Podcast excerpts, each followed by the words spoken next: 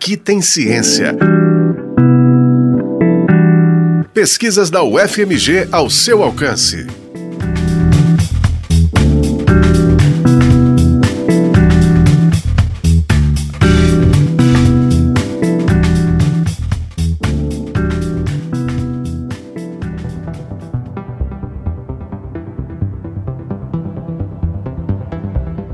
Quase todo mundo tem um chinelinho confortável perto da cama, não é?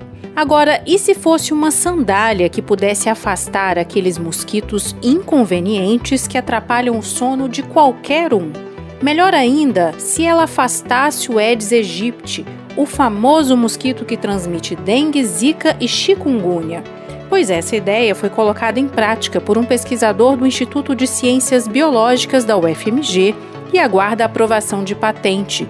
Se tudo der certo, pode estar disponível para o público geral em breve.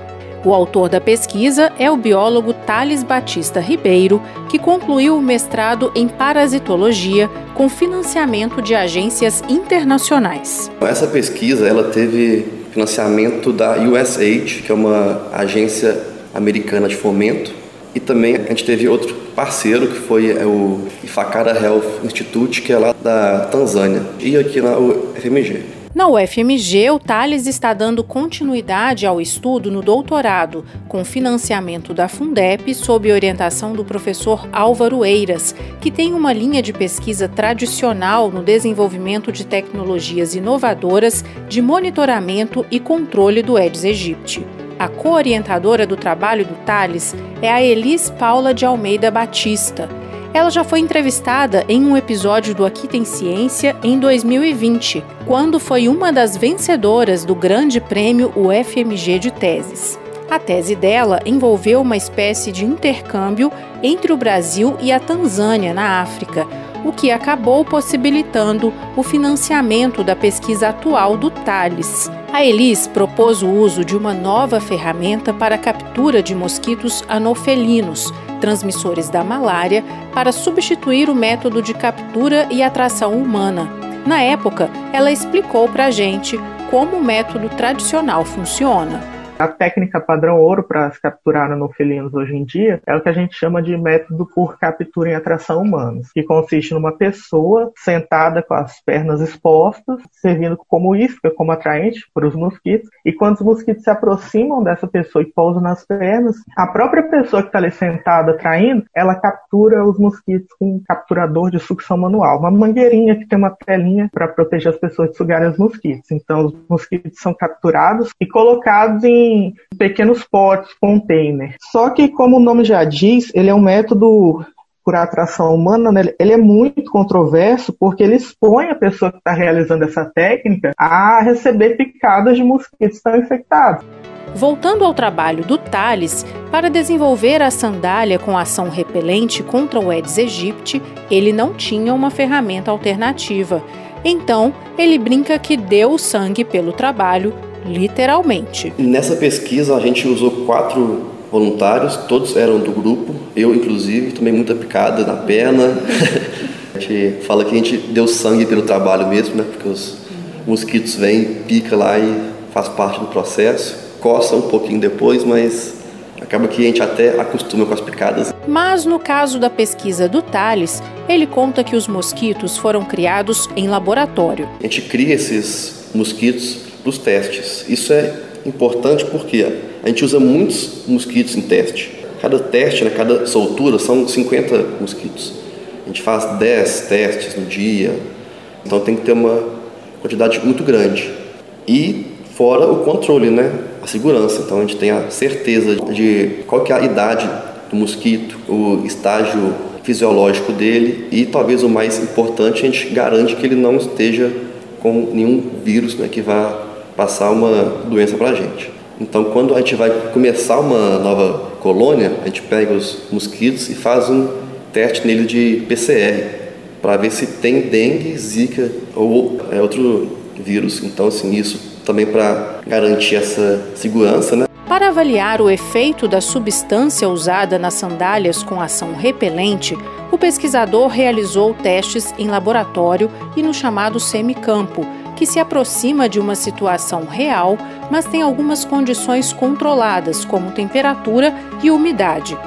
Os mosquitos foram soltos dentro de uma estufa de tela, com voluntários que usavam protótipos das sandálias impregnados com diferentes concentrações do repelente. A substância, um tipo de inseticida que não pode ser mencionado em razão do sigilo de patente, demonstrou potencial de ação como repelente espacial. A gente pode definir repelente espacial como um produto químico que, quando ele está na fase de vapor, ele cria um ambiente livre de insetos sem ter que o inseto entrar em contato com a fonte do repelente. Então, a gente tem uma matriz liberadora que vai exalar esse composto químico e o inseto, percebendo que esse composto está no ar, ele é repelido. Então ele cria uma área de proteção do alcance desse repelente. Um aspecto interessante é que as sandálias impregnadas com o repelente podem proteger até mesmo quem não está usando o calçado, se a pessoa estiver a até um metro de altura e a uma distância de até 7 metros dessas sandálias. Sandália todo mundo usa, ou está no pé, ou está perto ali, está na cama, então é uma coisa que todo mundo usa. E nós temos esse repelente que, quando a gente põe ele na sandália, ele se provou efetivo contra o Aedes aegypti. Então, a nossa ideia é fazer um aparato simples, barato e que funcione. E a ideia dele, sendo um repelente espacial, é que uma pessoa que esteja utilizando consiga proteger outra que não esteja utilizando, porque é um repelente espacial, então ele tem ação comunitária. O material usado na confecção das sandálias é a juta. A juta é um material barato, versátil, é aquele material de saco de batata, né? E como é um braço desse projeto é lá na Tanzânia, lá eles já têm esse costume da juta para roupas. Então a gente pegou essa ideia deles para cá, que é um tecido barato, fácil de encontrar e fácil de manusear. Ele é muito versátil. E, além disso, ele se mostrou uma, ótima matriz liberadora, ou seja, ele consegue absorver o repelente e liberar aos poucos.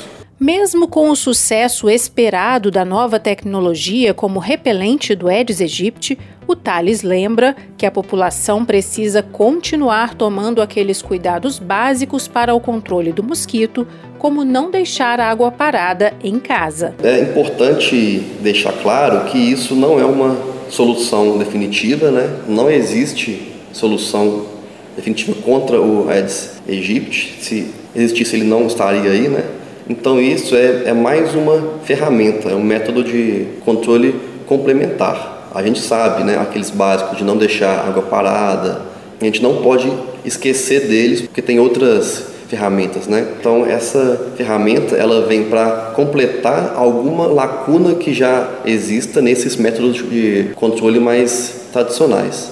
Este foi o Aqui Tem Ciência, programa semanal sobre as pesquisas realizadas na Universidade Federal de Minas Gerais. Exemplos de como a ciência é importante para a nossa vida. Este episódio teve apresentação e produção de Alessandra Ribeiro e trabalhos técnicos de Cláudio Zazá. O Aqui Tem Ciência também está na internet, em ufmg.br rádio e nos aplicativos de podcast.